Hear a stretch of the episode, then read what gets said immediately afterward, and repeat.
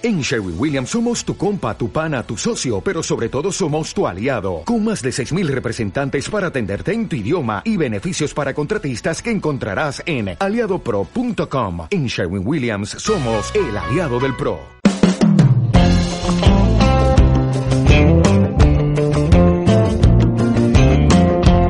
Un espacio para mirarnos. Un espacio para reconocernos. Un espacio para compartir. Un espacio para encontrarnos. Un espacio para vivir la fe.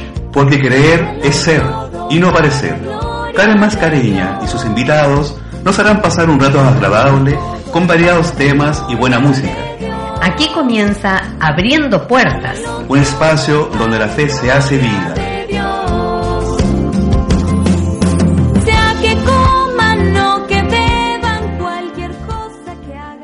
bien Bienvenidos a una nueva edición de nuestro programa Abriendo Puertas aquí en Radio Asunción, un encuentro en tu corazón, un espacio que está dedicado a conversar para conocer un poco más acerca de estos hombres y mujeres que dedican gran parte de su vida a servir a otros a través de distintas instancias.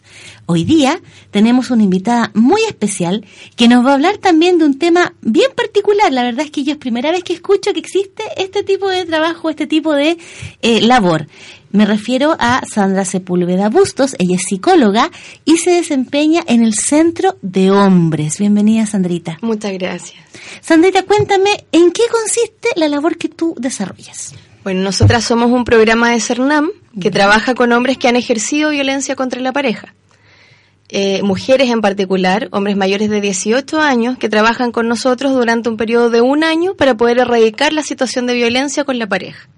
Qué raro, primera vez que escucho una cosa así. Normalmente uno ve la parte, digamos, de la mujer como víctima y casi todas las, instancias, digamos, de ayuda van orientadas en ese sentido. No había escuchado que existiera esto en relación a los hombres. Sí, justamente se busca buscar digamos, un complemento, ¿verdad?, en la atención con las mujeres que han sufrido violencia de distintos tipos, violencia física, violencia psicológica, sexual, económica, tratando de entregar este mensaje de que efectivamente la violencia no se reduce solamente a los golpes, cuando es una violencia pareja, sino que también en las denostaciones, en las faltas de muestra de afecto, de respeto, de cariño, ¿verdad?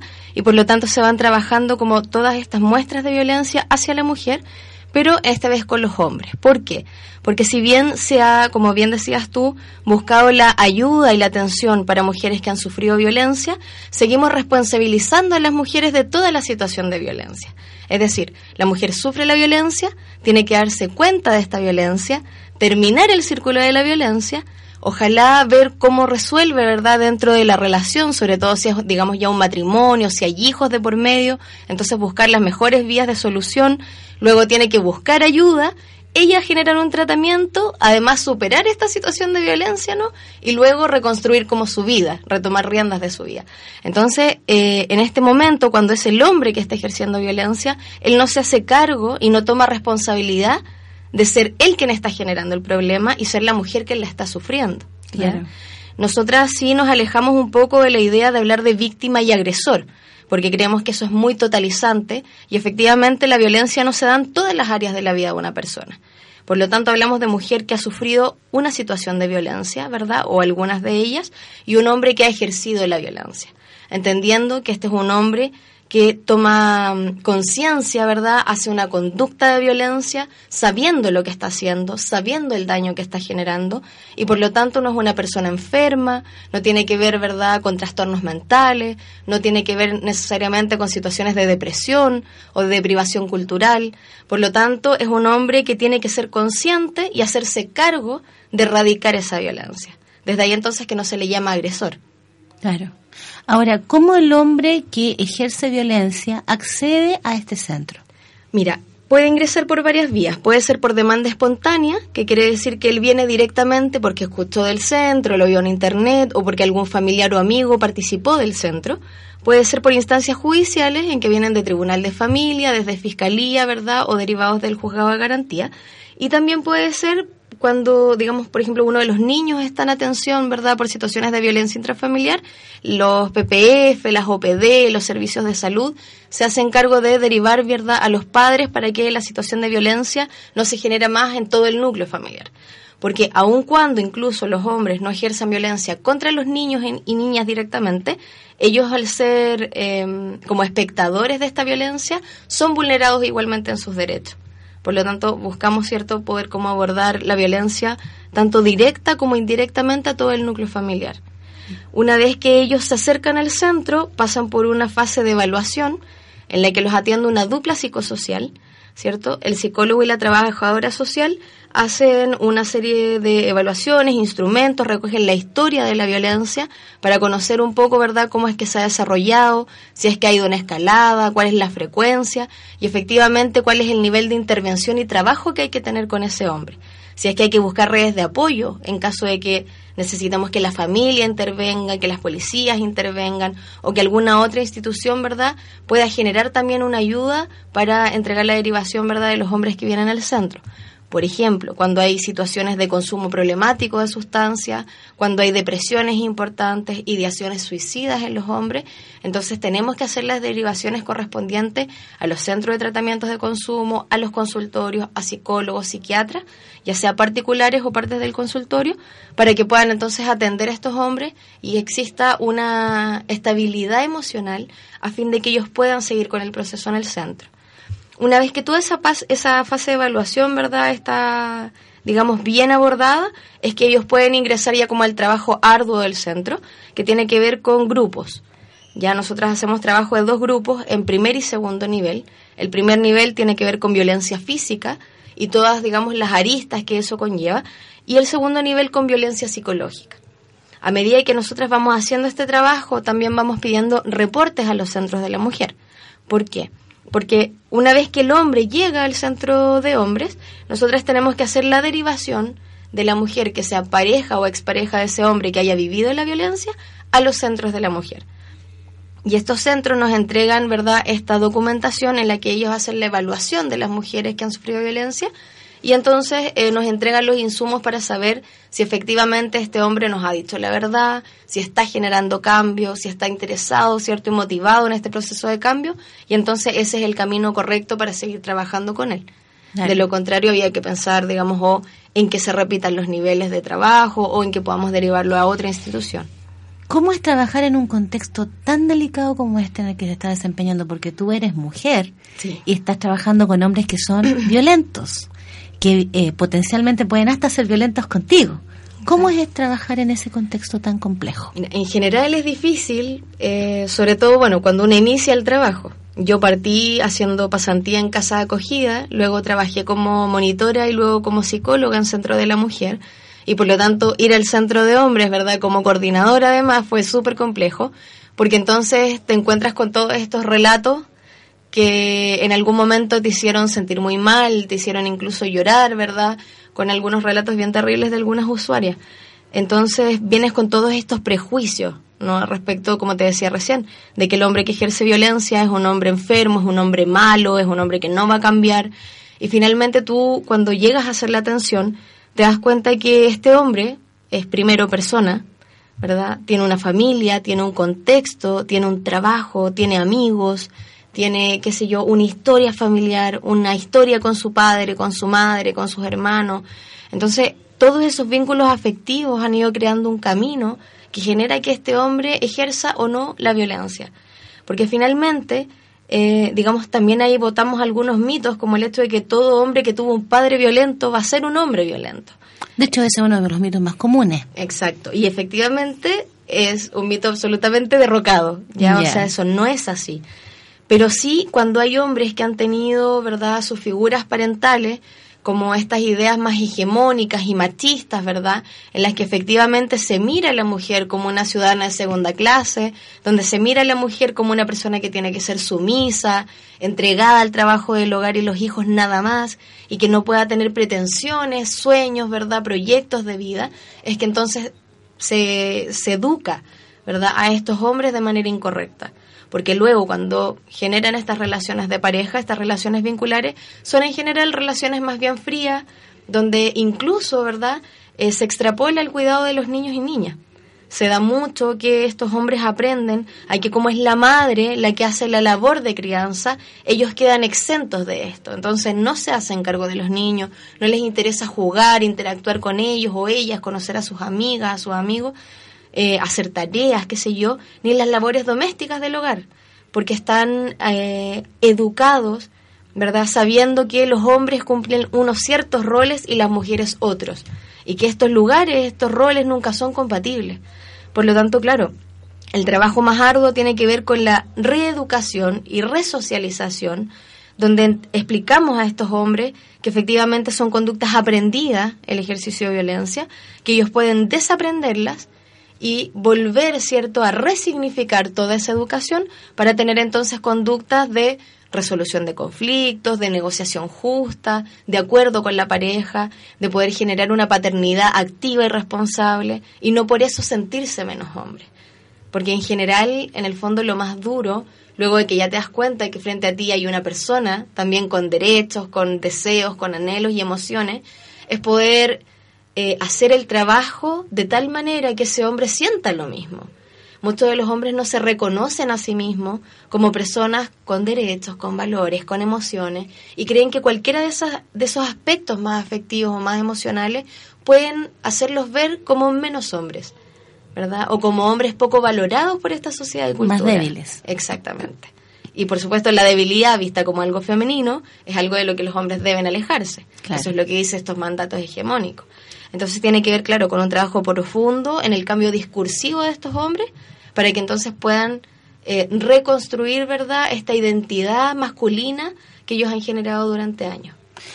Interesante. Te voy a invitar a escuchar un temita musical y vamos a seguir después conversando. Vamos a escuchar a Manantial de Cristo con el tema Yo creo en las promesas de Dios.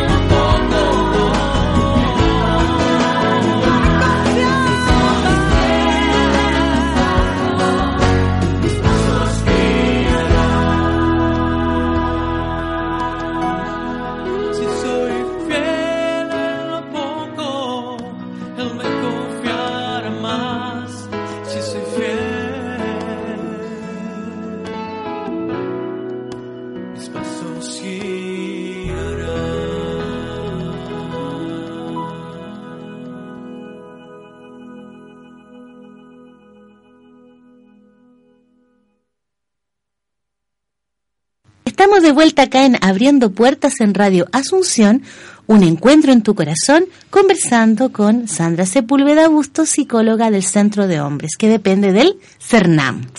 Sandrita, ¿cuánto se demora más o menos en tratarse un hombre en este centro? Mira, el tiempo de intervención es de aproximadamente un año. Eh, como te decía, la fase de evaluación son aproximadamente dos meses. Luego el primer nivel consta de 12 sesiones y el último nivel, segundo, consta de 18 sesiones.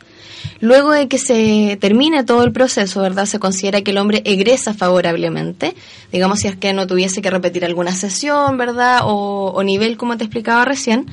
Y si es que está todo bien, él egresa y se hace un seguimiento durante un año. Ese seguimiento es tanto con la mujer como con el hombre para verificar estén juntos, ¿verdad? O separados ya en la relación, que efectivamente no se han repetido nuevos comportamientos de violencia. Ya. ¿Qué papel juega la fe y la convicción en el desarrollo y el tratamiento de estos casos?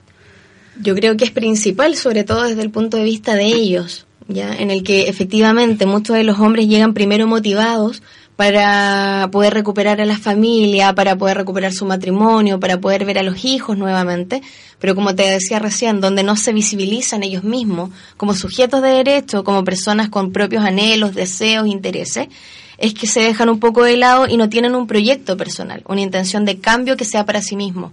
Entonces es fundamental que efectivamente ellos tengan fe no solamente en el proceso, sino que en sí mismos, en que la intención de cambio va más allá, ¿cierto?, de una simple intención, sino que efectivamente es una posibilidad real, que ellos cuando miran a través de los talleres, ¿cierto? Y del trabajo que hacen en el centro, a este hombre que ha sido sumamente violento y se dan cuenta de que no se reconocen a sí mismos en esa imagen, no se reconocen a sí mismos en esos actos, en esas palabras difíciles y violentas, es que entonces pueden tener fe en sí mismos, pueden creer en ello, creer en que no solamente van a ser un buen proceso en el centro, sino que efectivamente el amor va a ser la, primer, la primera, ¿verdad?, eh, como motivación y el primer vehiculizante para que efectivamente ese cambio se promueva en el tiempo donde una vez que nosotras desaparecemos en el fondo, ellos son capaces de seguir trabajando cotidianamente junto a las parejas, ¿verdad? O en estas relaciones de, de familia con sus hijos e hijas cuando los matrimonios han terminado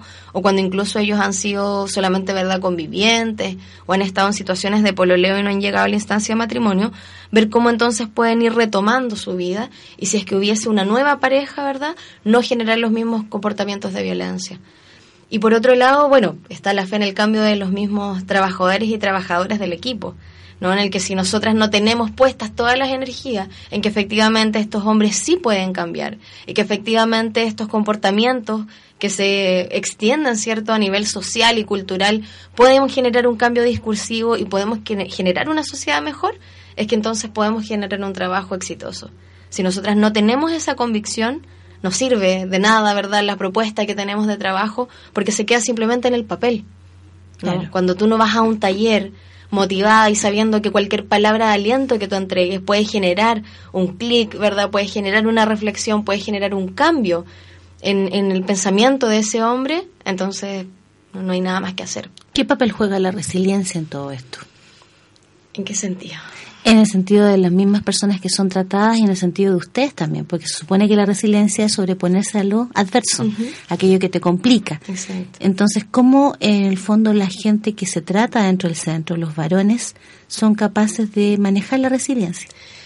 Mira, ese es un tema bien difícil e interesante, porque efectivamente algo que se provoca una vez que los hombres están en este proceso de talleres, eh, como te decía, cuando se miran, ¿no? Como si no fuesen ellos mismos, es una crisis. ¿Ya? Se genera una crisis donde ellos se dan cuenta que han, digamos, desde lo que transmiten ellos, arruinado, entre comillas, gran parte de su vida y que entonces sienten que todo está perdido. ¿Ya? Desde ahí es que, claro, los procesos de resiliencia son súper importantes porque efectivamente ellos tienen que generar este trabajo de resignificación donde entienden que cada una de esas conductas, si bien no tiene ninguna justificación, porque nosotros no justificamos la violencia de ningún tipo y por ningún motivo, eh, sí tienen un contexto, ¿verdad? Y tienen, como te decía recién, un sistema de creencias, un sistema social que les enseña diariamente y cotidianamente que tienen que ejercer esas conductas de violencia y de dominio sobre las mujeres, que cotidianamente tanto los medios de comunicación como incluso, no sé, pues las mismas leyes están de pronto avalando las situaciones de violencia, están avalando estos comportamientos, ¿ya? El tema de que hoy día, por ejemplo, se invisibilice todavía el tema de que esto del piropo, ¿verdad? Es una forma de halago, cuando en Mm. realidad es una forma de acoso contra Claro. otras personas, ¿cierto? Es que todavía entonces estamos tapando el sol con un dedo, o sea, estamos tratando de naturalizar e invisibilizar todas las situaciones que ya entendemos que son violentas. Hay una resistencia social y cultural al cambio. Por lo tanto, para estos hombres, ¿cierto? Poder eh, enfrentarse a esta situación y tomar responsabilidad, ¿verdad?, de la situación de violencia y que el cambio está en sus manos, es una de las bases fundamentales del programa. Interesante. Vamos a ir a un temita musical. Vamos a escuchar al señor Fernando Leiva con el tema M aquí, Señor. Heme aquí, Señor, para hacer tu voluntad. Heme aquí, Señor, y transformar la sociedad, porque la caridad se hace tan poca y no es posible hallar la paz. Heme aquí, Señor, para hacer tu voluntad. Aquí están mis manos, mis ojos y mis labios, mi pensamiento y el sentir del corazón, dispuesto a seguirte, seguir tu caminar, dejar atrás la orilla y pescar en alta mar. Heme aquí, Señor, para hacer tu voluntad. Heme aquí, Señor, y transformar la sociedad, porque la caridad se tan poca y no es posible hallar la paz. Heme aquí, Señor, para hacer tu voluntad.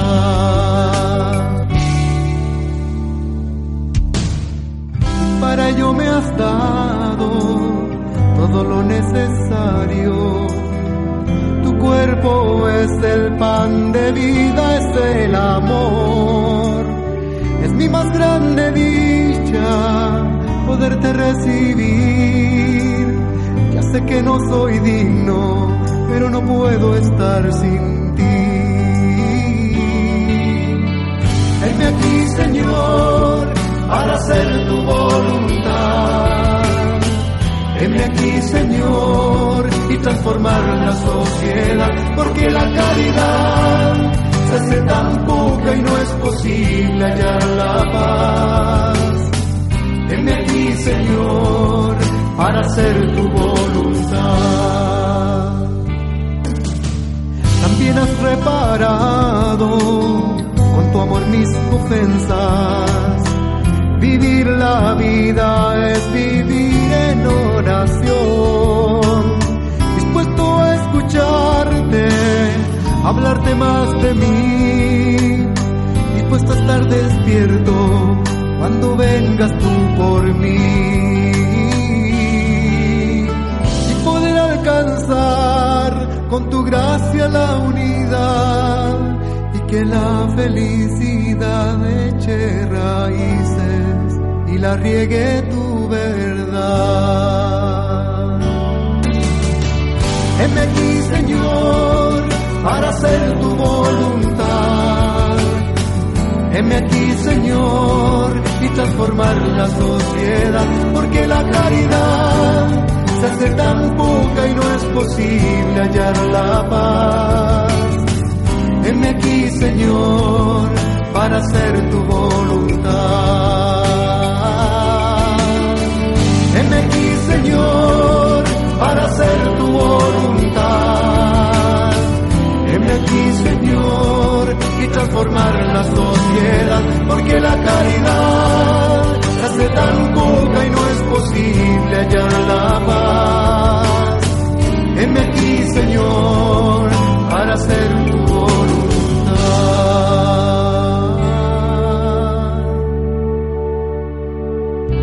Heme aquí, Señor, para hacer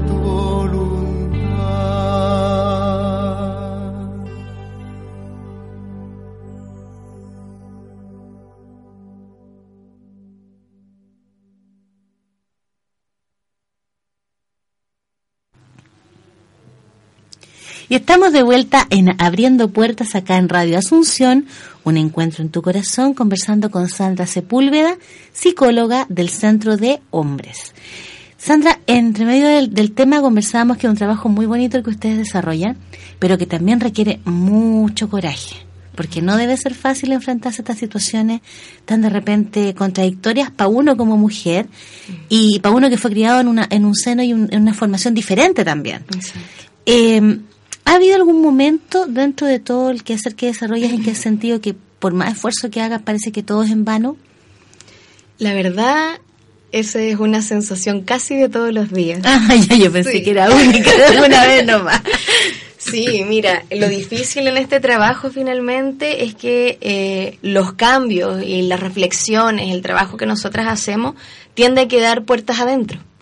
Tenemos un grupo, por ejemplo, de trabajo de 15 hombres con los que podemos hacer tremendas reflexiones, con quienes podemos generar cambios, propuestas, donde tú ves cómo los hombres efectivamente van evolucionando sesión a sesión, cómo van creciendo, cómo van superando ciertas etapas, ¿verdad? Van cambiando su discurso, su lenguaje, su forma de pensar, de actuar.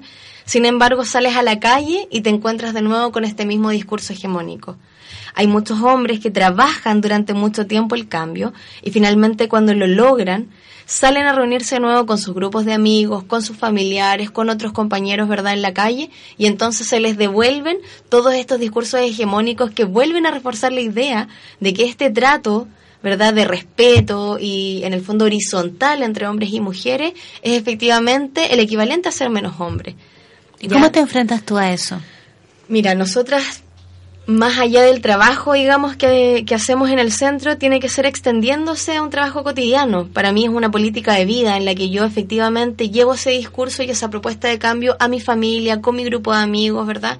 Y como también eh, junto a la universidad, sobre todo, la Universidad Santo Tomás, que es nuestro ejecutor, ¿ya? Trabajamos en distintas, eh, distintos espacios en los que podamos generar sensibilización, difusión, ¿verdad? Y capacitación de estas temáticas, ya sea con profesionales de otras áreas, como con estudiantes y con personas, ¿cierto? Que sé yo, de las juntas de vecinos, de distintas comunas, para poder llevar estos temas a la comunidad. Creemos que efectivamente en estos espacios privados no podemos generar el cambio social, no podemos generar un cambio cultural si es que no nos acercamos a las comunidades para llevar este discurso diferente. Pero en general las comunidades son medias resistentes a eso. Sí, porque efectivamente está muy naturalizada, ¿verdad?, toda esta forma de pensamiento.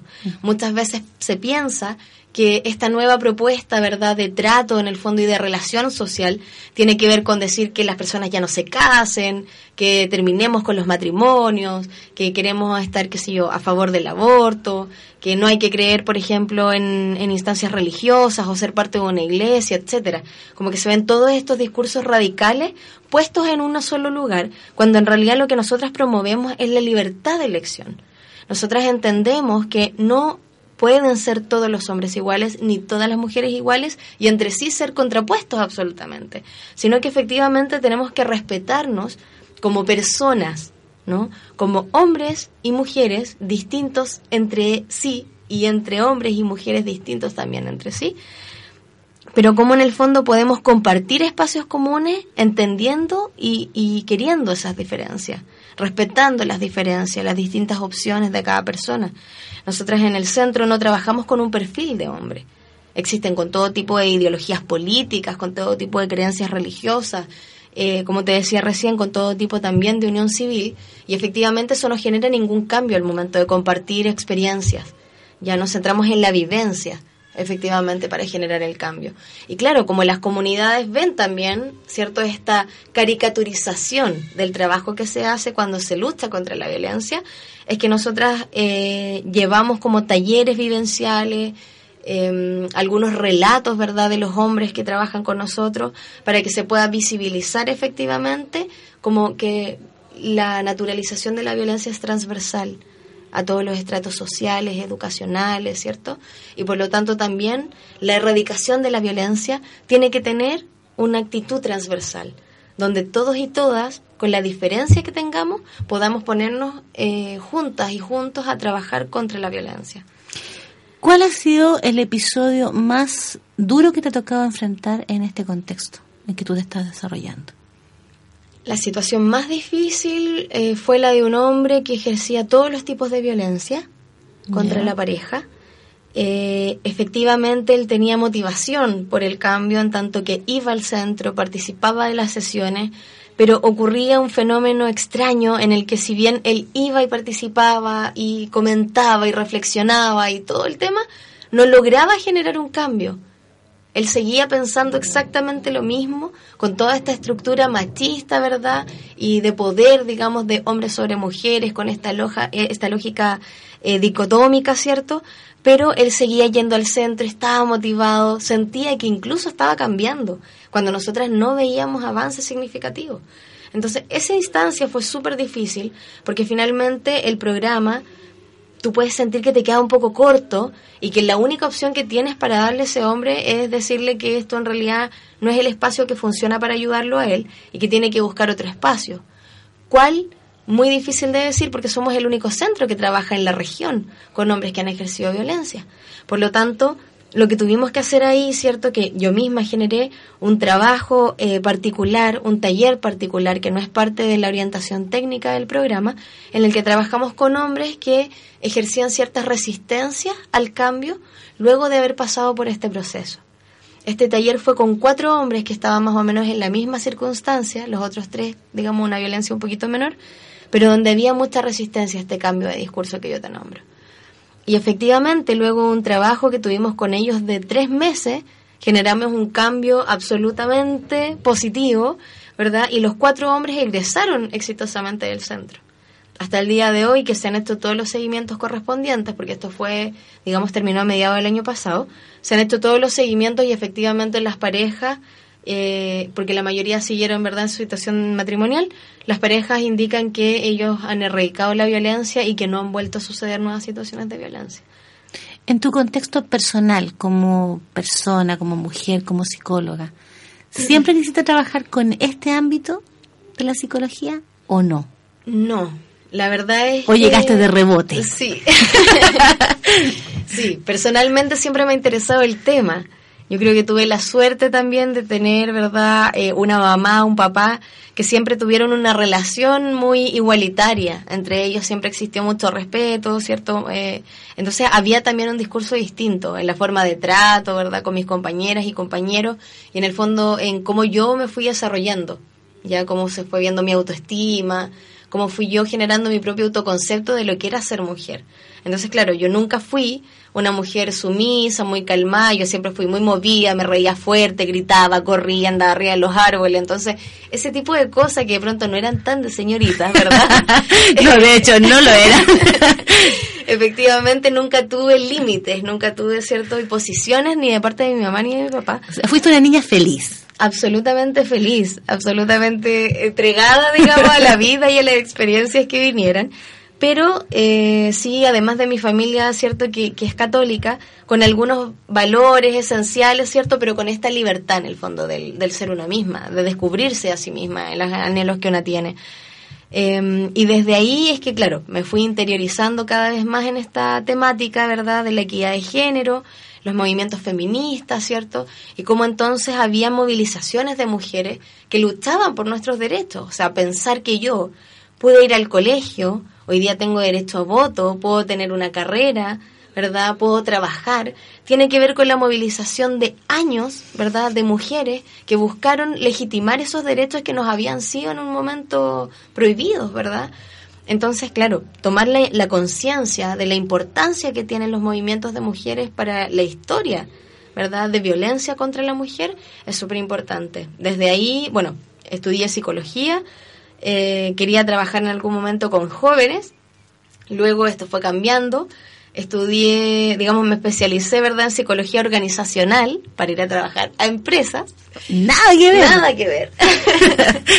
y por ahí hice un proyecto de capacitación, me ofrecieron la pasantía en casa acogida, viví esta experiencia, ¿verdad?, con mujeres que han sufrido violencia, pero ya en una situación muy grave. Son en general mujeres que eh, con sus hijos e hijas hasta los 12 años de edad han tenido que salir del hogar porque los niveles de violencia ya son muy peligrosos y han tenido que ir, ¿verdad?, a quedar en esta residencia que es la casa de acogida, en la que pueden, ¿cierto?, resguardar sus vidas y las de sus pequeños y pequeñas. y fue una experiencia en sí muy fuerte, ¿ya? En la que yo me di cuenta de que efectivamente había un segmento de la población que estaba muy, muy, muy vulnerado y que yo era parte de él. O sea, nosotras, todas, sufrimos cotidianamente violencia, violencia simbólica, violencia, ¿verdad?, eh, de género, en que a las mujeres no todavía podemos optar todas, ¿verdad?, a puestos de trabajo, en gerencias, por ejemplo, directamente. Nos cuesta mucho llegar a esos lugares. Ganamos un tercio menos que los hombres en algunos cargos. Claro, y en la mayoría, digamos, de los casos en que estamos muy calificadas o igualmente calificadas, incluso más que otros compañeros, todavía los eligen a ellos porque incluso el sistema de salud, ¿verdad? Y También nos castiga. Sigue siendo muy, muy violento con nosotras, ¿no? Nosotras somos muy caras para cualquier empresa. Entonces, mm. dada esa lógica, es que me interesó seguir trabajando un poquito más este tema y fui a hacer mi práctica en los centros de la mujer, al Centro de la Mujer de Viña del Mar. Hice mi práctica ahí durante eh, medio semestre me contrataron como monitora, decidí quedarme un poquito más y ver cómo era este trabajo de monitora, empezar a ir a las comunidades y ahí ya enganché. Llevo cinco años ya trabajando en, en Cernam. Uy, media vuelta, tremendamente larga. Vamos a ir a escuchar un temita musical, vamos a escuchar a la hermana Glenda con Nada es imposible para ti. Porque tengo miedo, si nada es imposible para ti ¿por qué tengo miedo? Si nada es imposible para ti, ¿por qué tengo miedo? Si nada es imposible para ti, ¿por qué tengo miedo? Si nada es imposible para ti.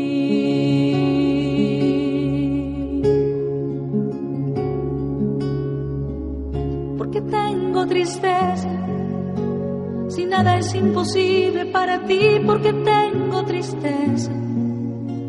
Si nada es imposible para ti porque tengo tristeza.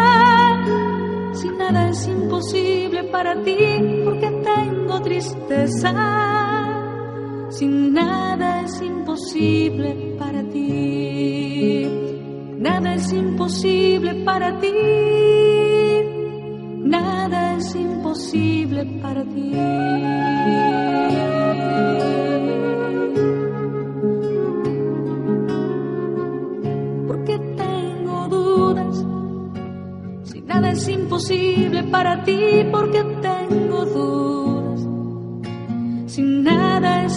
Imposible para ti, porque tengo dudas. Si nada es imposible para ti, porque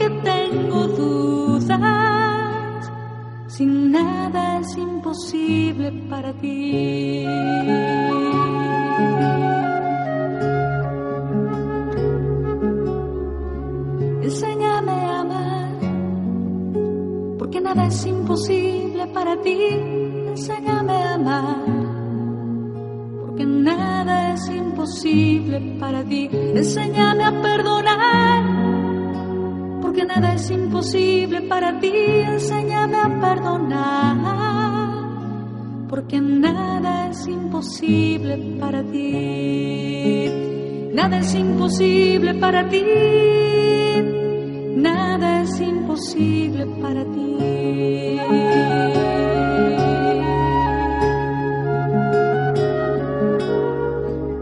Tú te hiciste porque nada es imposible para ti, tú te hiciste hombre. Porque nada es imposible para ti, Porque nada es imposible para ti, tú te hiciste hombre. Porque nada es imposible para ti.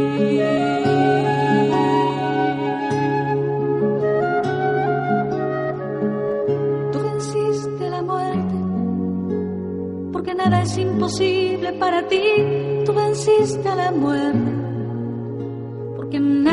Porque es imposible para ti, tú estás entre nosotros. Porque nada es imposible para ti, tú estás entre nosotros. Porque nada es imposible para ti. Nada es imposible para ti. Nada es imposible para ti, ¿por qué tengo miedo? Si nada es imposible para ti, ¿por qué tengo miedo? Si nada es imposible para ti, nada es imposible para ti, nada es imposible para ti.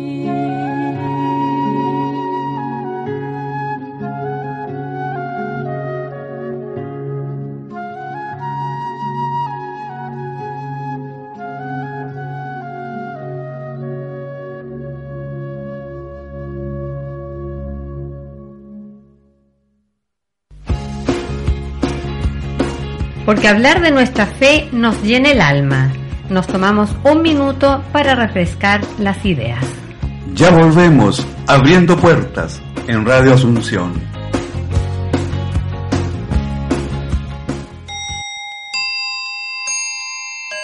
Siempre es buena hora para un encuentro en tu corazón.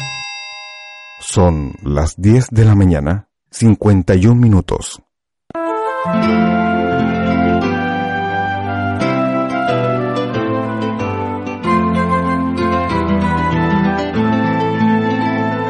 Te invitamos a descubrir juntos el tesoro que hay en el corazón del buen pastor. El padre Marcelo Cotorín nos invita a encontrarnos en el confesionario. Un diálogo abierto y sincero que nos permitirá conocer la riqueza que se esconde en la diversidad de nuestra comunidad. En el confesionario, todos los domingos a las 20 horas por Radio Asunción. Un encuentro en tu corazón. de la montaña, los pies del mensajero de la paz. Es hermoso.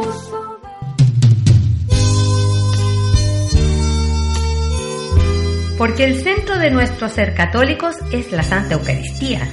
No te pierdas sus transmisiones en vivo y en directo. Todos los domingos a las 8.30 y 12 horas.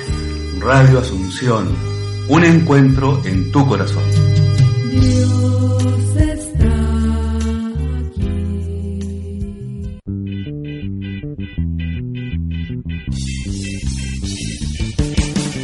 Hola, soy Viviana Y yo Álvaro, y juntos los invitamos a pasar una tarde entretenida, con música, conversación algunos invitados, y toda la buena onda, vamos a demostrar que ser un católico joven no es sinónimo de ser fome, porque la verdad es que somos santos. pero no tanto. Todos los martes desde las 17.30 horas. Por Radio Asunción, Un encuentro en tu corazón.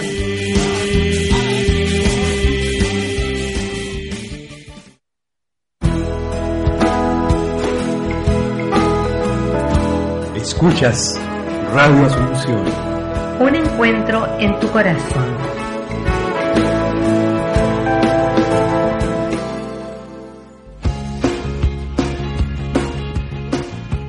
Ya estamos de vuelta. Seguimos abriendo puertas junto a Karen Mascareña.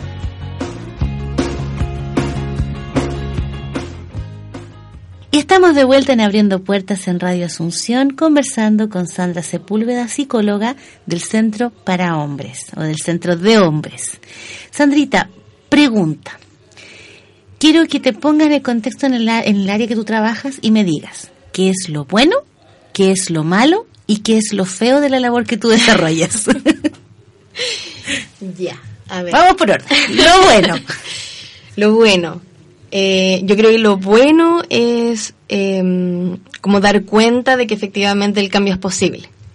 Cuando tú te encuentras con todos los relatos que existen después del cambio, es que entonces te das cuenta que tu trabajo vale la pena, que dejas, ¿verdad?, un legado y que puedes ayudar a otras personas. Yo creo que eso es impagable. Cuando los hombres que trabajan con nosotras llegan después de años incluso al centro a darnos las gracias, a contarnos cómo su vida ha cambiado, a decirnos que si nosotras no hubiesen podido seguir adelante, todo ese tipo de cosas que si bien tú sabes no, no está absolutamente en tus manos, ¿no? Porque tú simplemente eres una facilitadora del cambio, no generas el cambio, sino que esto efectivamente es una labor de ellos, pero es impagable la sensación de tener una persona que te da las gracias y que en el fondo em, no solo te agradece cómo cambió su vida, sino que el hecho de que tú hayas creído en él. Eh, Eso es uno como de los mayores discursos que nosotras nos entregan. Incluso desde las mujeres que muchas veces se comunican con nosotros para darnos gracias por haber cambiado, ¿verdad? Su vida, por haberlas hecho sentirse protegidas, ¿verdad? Acompañadas y por haber eh, logrado, ¿cierto? Que los compañeros se hayan cuestionado y hayan generado como esta renovación, ¿no? Dentro de sus vidas. Lo malo. Lo malo son las frustraciones, yo creo, las frustraciones, los pocos recursos que existen en general en estos programas. Nosotras, pienso, somos una dupla, bueno, ni siquiera yo, ¿no? Yo coordino el centro, eh, trabajamos también con, con una trabajadora social que, que hace labores, ¿verdad?, de apoyo técnico y es solo la dupla psicosocial la que se hace cargo de toda la quinta región. Por lo tanto, sostenemos una lista de espera en este momento, necesitamos más personas, ¿verdad?, que, que puedan colaborar con nosotras y efectivamente dentro de los programas de gobierno eso todavía no, no está disponible. Entonces, desde ahí la frustración de saber que siguen existiendo peligros inminentes, ¿verdad?, en muchas de las relaciones de violencia que hoy se, se desarrollan y que no podemos ayudar, ¿no?, que no podemos intervenir ahí por falta de recursos. Y lo feo. Y lo feo, ¡ay, qué difícil! Eh, no, yo creo que lo más feo está en esto que te decía de que el trabajo se queda en el ámbito de lo privado, ¿no? Hay reflexiones en distintos seminarios, espacios, capacitaciones, pero luego prendemos la tele y seguimos viendo cosas como Morandé con compañía, ¿te fijas? O sea, eso es lo más feo de todo. Sí, en realidad. Sí. La verdad es que sí. Vámonos al apoyo estatal. Tú me decías que esto depende del CERNAM. ¿Cuántos centros de este tipo existen en Chile? Existe un centro por cada región, o sea, 15 centros a nivel nacional en este momento. ¿Y cómo está el tema del apoyo, las políticas estatales de apoyo en torno a este tema? Mira, han ido evolucionando, pero yo creo que todavía estamos como al debe. Mm, O sea, nosotras, eh, como te digo, como programa, somos justamente una política pública que trata de ayudar a complementar este trabajo en la erradicación de la violencia contra las mujeres. Sin embargo, todavía en la agenda de género, ¿no? Eh, que piensa ahora eh, poder evolucionar mucho más con el tema del ministerio, ¿verdad?, de la mujer y la equidad de género. Todavía quedamos como al debe con, con algunos recursos para poder hacer posible nuestro trabajo. ¿Qué se necesita, básicamente? Yo creo que se necesita generar mejores leyes, leyes que sean efectivas, digamos, que se ajusten a la realidad. Poder mirar programas que también estén ajustados a la realidad de cada región. Lo que pasa en Arica no es lo mismo que pasa, ¿verdad? En Viña no es lo mismo que pasa en el sur del país. Entonces necesitamos centralizarnos un poco, digamos, descentralizarnos, perdón, un poco más. Santiago no es Chile y por lo tanto no todo lo que se evalúa dentro de Santiago es lo que corresponde para el resto de las regiones tenemos que ir, eh, ¿verdad?, entregando más recursos para alcanzar todas estas comunas, ¿verdad?, y, lugares que están en la periferia. Los pueblos que están más lejos de Viña, por ejemplo, que es donde está nuestro centro, eh, son lugares en los que nosotras sí podemos generar, ¿verdad?, eh, en el fondo acceso a la intervención, pero en tanto que ese hombre se acerque al centro, que ese hombre que vive en la calera, en la ligua, ¿verdad?, o en lugares incluso más lejanos, tengan que llegar a Viña para poder generar una intervención. Entonces hace falta que efectivamente las políticas públicas generen programas que puedan movilizarse y llegar a las comunas, llegar a los pueblos más alejados, más, más periféricos. Y por otro lado, como te decía, que existan leyes, ¿verdad?, eh, que no dejen vacíos legales.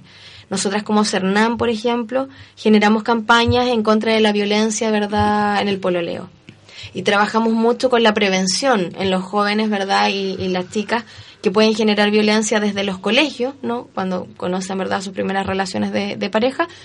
Eh, sin embargo, no podemos atender a hombres menores de 18 años. Y no existen centros que trabajen ni con hombres ni con mujeres menores de 18 Hay un años. contrasentido en realidad. Entonces, efectivamente, ¿verdad? Eh, tanto como la ley, por ejemplo, no sé, pone el tema de femicidio, ¿verdad? Claro. O la ley de, de, violencia intrafamiliar habla de parejas, ¿verdad?, que han sido cónyuges o convivientes. ¿Qué pasa con las parejas que son simplemente pololos, claro. ¿verdad? O cuando son los chicos más jóvenes y viven todavía en casa de sus padres. Invisibilizamos esa forma de violencia. Entonces, a la ley nos queda corta para proteger a estos chicos y chicas que el día de mañana pueden convertirse en futuros femicidios. Claro. Eh, Vamos a escuchar un temita musical y después te voy a hacer una pregunta bien puntual. Muchas gracias. Vamos a escuchar a don Cristóbal Fons con el tema Amar y Servir.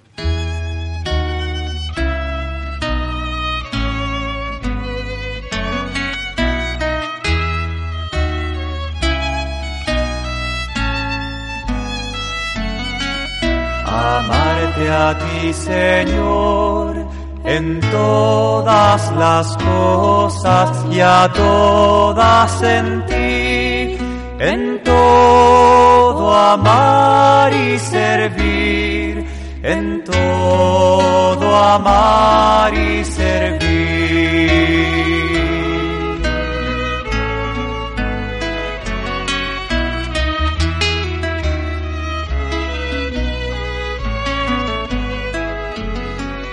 Tu amor me ha dado vida, tu amor me ha dado ser. De ti me viene todo y a ti debe volver. Gustoso pues te ofrezco mi haber, mi poseer. Tu amor y gracia dame, de más no es menester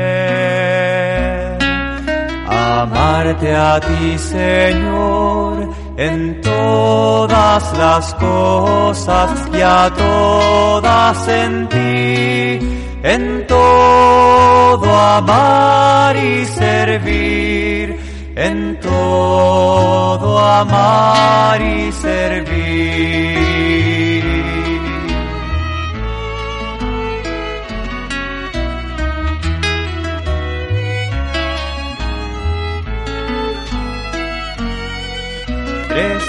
Presente en las criaturas y activo en todo estás.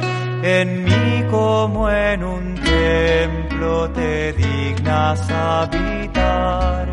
De ti bondad y gracia me llueven sin cesar. Mi oficio ya no es otro sino servir y amar amarte a ti, Señor, en todas las cosas y a todas en ti, en todo amar y servir, en todo amar y servir.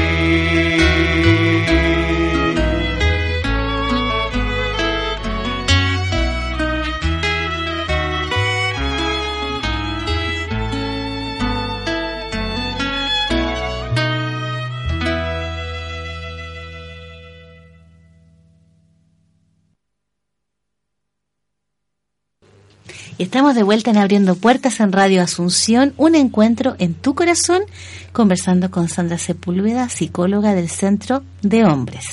Sandrita, hemos hablado respecto del tema de la labor que realiza el centro, que me parece maravillosa, súper fuerte, la verdad, pero realmente súper valorable.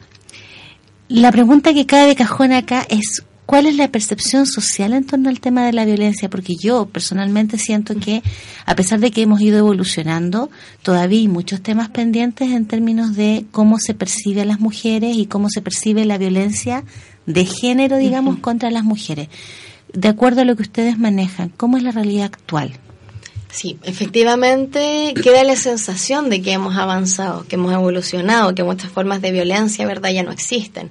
Se dice, por ejemplo, que hemos avanzado mucho porque las mujeres hoy día trabajamos, estudiamos, ya no solo nos dedicamos a las labores del hogar, porque hay algunos padres que ahora participan de reuniones de apoderados, pero si bien ese tipo de cosas pueden verse como cambios positivos, efectivamente no es la mayoría de la población. No son cambios permanentes ni consistentes en el tiempo y como hablábamos recién, en estos discursos sociales y culturales. Hoy día seguimos estableciendo lógicas, ¿verdad?, en base a un modelo económico capitalista. O sea, todo lo que importa es lo que vende, ¿verdad? Todo lo que importa es lo que, lo que marca el mercado. Desde ahí entonces es que cada uno de los roles, ¿verdad?, que se establecen para hombres y mujeres todavía están basados en esa lógica de mercado y generan distintos estereotipos, ¿ya? Entonces, claro, si bien hoy día a lo mejor, por ejemplo, los comerciales para el Día de la Madre, que antiguamente para el Día de la Madre se promocionaban como regalos lavadoras, planchas, ¿verdad? refrigeradores, entonces ya, como eso ya hoy día no se ve, entendemos que hay una evolución. Sin embargo, para el Día de la Madre lo que hoy se vende son las cremas antiarrugas, te fijas, los perfumes, los maquillajes, entonces claro, existe un cambio de la figura, pero no del fondo. Ya Claro. seguimos entendiendo que hay estereotipos que tenemos que cumplir. Si bien se dieron cuenta, ¿no? económicamente que las mujeres ya no íbamos a aceptar estar solamente en la casa, sino que también íbamos a salir a este espacio público. Además porque- que una gran cantidad de gente es en- jefa de hogar. Exactamente. Tiene que- Exactamente. Muchas mujeres deben hacerse Deben cargo, hacerse cargo. ¿cierto? También del hogar y por lo tanto de los ingresos económicos, entonces tienen que hacerse también cargo. Pero efectivamente eh, nos damos cuenta cómo han generado nuevos estereotipos que nos siguen vulnerando. Y uno de esos principalmente tiene que ver con la imagen. Ya, hoy día la mujer está atrapada, ¿verdad?, en una imagen de mujer ideal, de mujer bonita, de mujer perfecta, que efectivamente es esta mujer que sale en los comerciales. Sin arruga. Claro, sin arrugas, sí. sin ropa, sin rollos, ¿te Sí. fijáis? Entonces, claro, empezamos a vender una imagen con la que generamos mucha violencia, no solamente nosotras mismas, que obviamente nos encontramos muy lejos de ese estereotipo, que por cierto no vende un estado de salud, ni de salud mental, ni de salud del propio cuerpo. Ya, acá no te dicen a ti que tú tienes que ser delgada porque eso genera menos problemas con el colesterol, porque tienes que tener una dieta balanceada, sino que tú tienes que ser delgada y muy delgada para ser bonita, para ser lo más parecido a las modelos, para que tú puedas usar el estilo de ropa que vende este mercado, ¿verdad? Porque no hay más. Entonces, efectivamente, nos hace sentir constantemente incómodas con nuestro propio cuerpo y no aceptarnos a nosotras mismas se incrementan los daños a la autoestima, existen muchos problemas de, de trastornos alimenticios en las chicas jóvenes sobre todo, donde empiezan entonces, ¿verdad?, a sentir esta necesidad de tener que ser mirada por un otro, de ser deseada por un otro. No solamente desde el ámbito sexual, eh, sino que, digamos, en, todo, en, toda, en todo ámbito de cosas, ¿no? Entonces nos acostumbramos finalmente a continuar deseando, siendo miradas por un otro que en general además tiene que ser un hombre. Queremos la aprobación de los padres, queremos la aprobación de los pololos, queremos la aprobación de estos hombres que están afuera y entonces nos perdemos de nosotras mismas. No nos valoramos a nosotras mismas, ¿verdad? Eh, no seguimos luchando por lo que nosotras queremos, sino que por lo que los demás nos dicen que es más valorable. Somos capaces de estudiar una carrera que no nos gusta con tal de que nuestro padre se sienta tremendamente orgulloso y satisfecho, ¿verdad? Lo mismo que los hombres, ¿no? Los compañeros también sufren esta violencia estructural, ¿cierto? Hombres que quieren a lo mejor dedicarse al cuidado del hogar, dedicarse al cuidado de los hijos, ¿cierto? Son también vulnerados y son tratados como poco hombres, ¿verdad? Lo que hablábamos recién, como chicos homosexuales, porque también este, esta mirada, ¿cierto?, de heteronorma, que te dice que todos tenemos que ser entonces heterosexuales también, hacen que los hombres se alejen de esta mirada y traten de ser lo menos femeninos posible para sentirse hombres de verdad. Claro. ¿ya? Entonces, claro, aun cuando existan nociones personales de cambio, donde yo tengo una concepción distinta a lo que la hegemonía me ha impuesto, efectivamente sigo encontrándome con este discurso en la calle que me dice qué tengo que hacer, qué tengo que decir, qué tengo que pensar y qué tengo que sentir. Claro. ¿Verdad?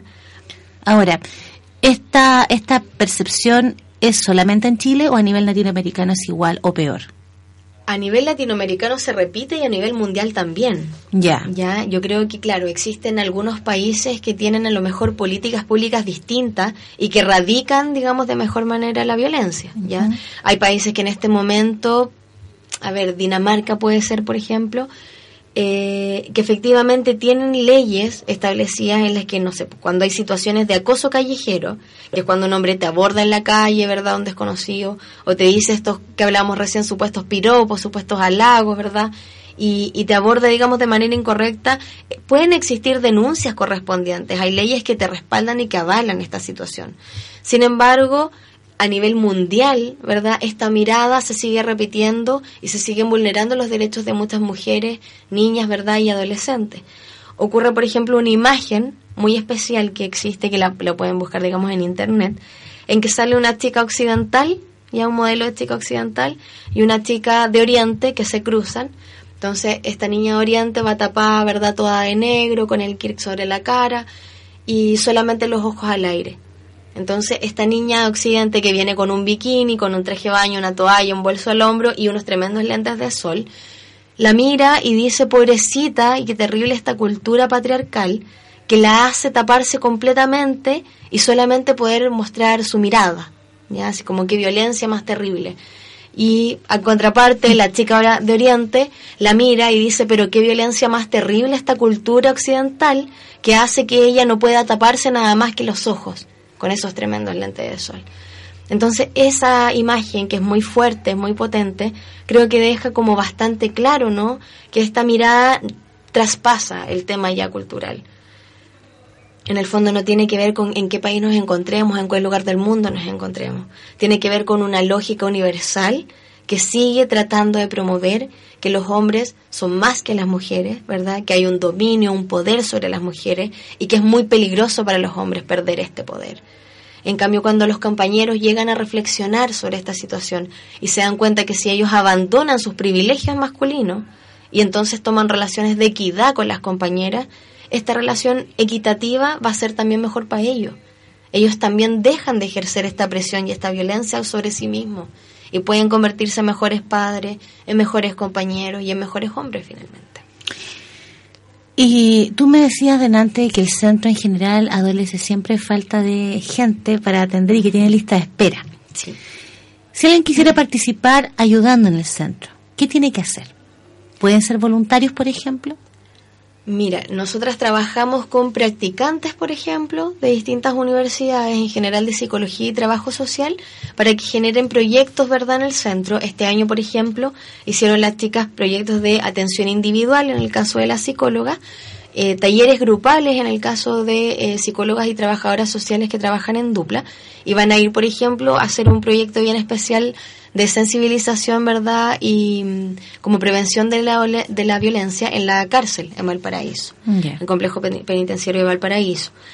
Eh, y ellas, digamos, hacen distintas actividades comunitarias. Y a la vez hicieron un ciclo de cine en el que a través, ¿verdad?, de ciertas películas iban bajando algunas temáticas y generando conversatorios como para poder hablar sobre temas para la erradicación de la violencia.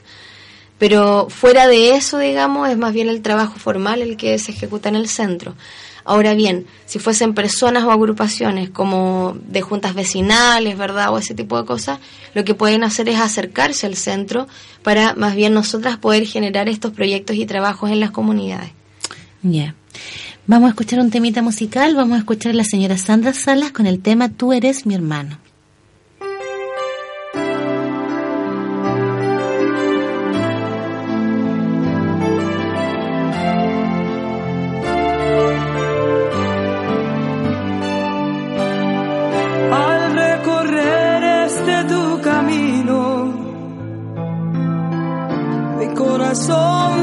Transformando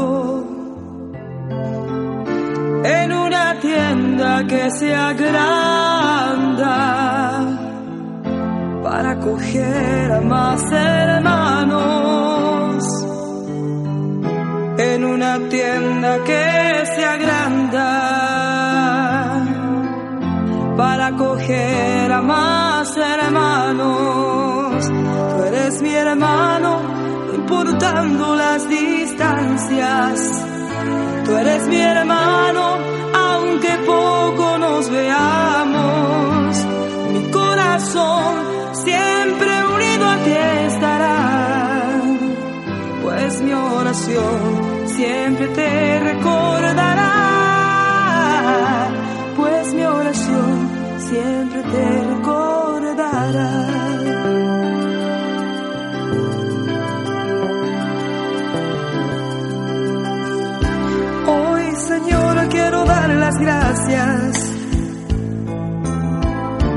Por mi hermano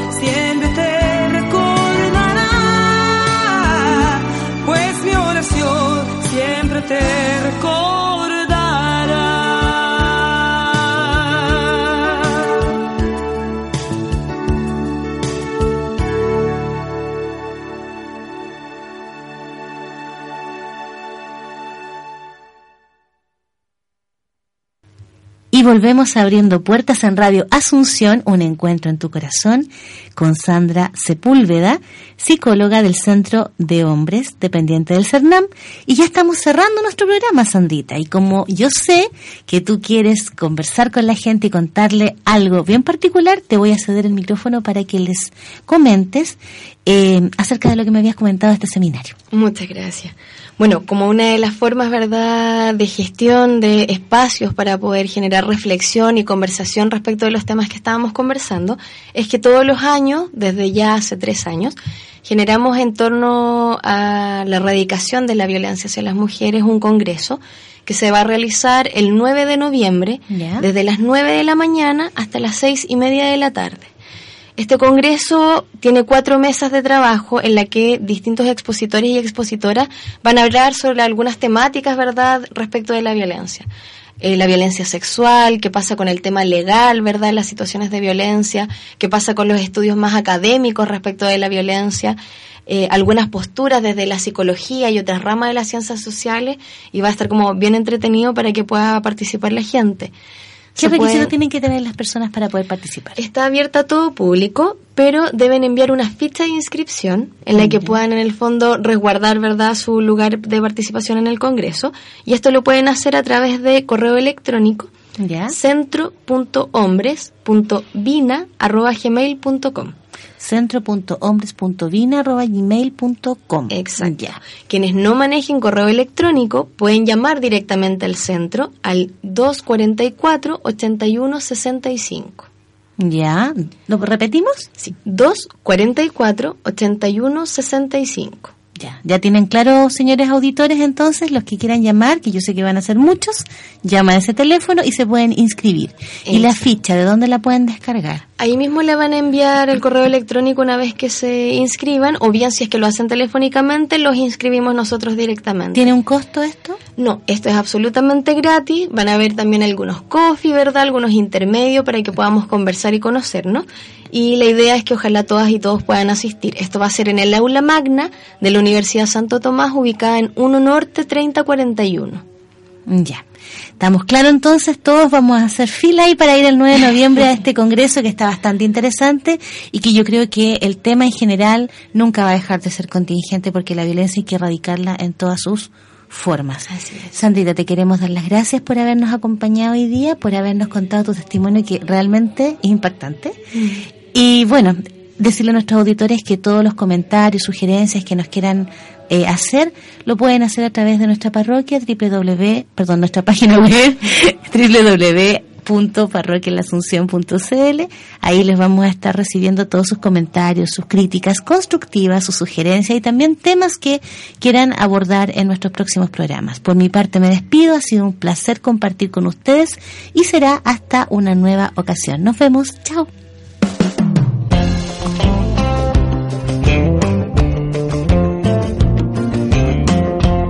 El tiempo pasó volando. Nos volveremos a encontrar el próximo sábado a las 10 de la mañana para seguir compartiendo historias de fe y vida. Abriendo puertas por Radio Asunción. Un encuentro en tu corazón. Hágalo todo para gloria.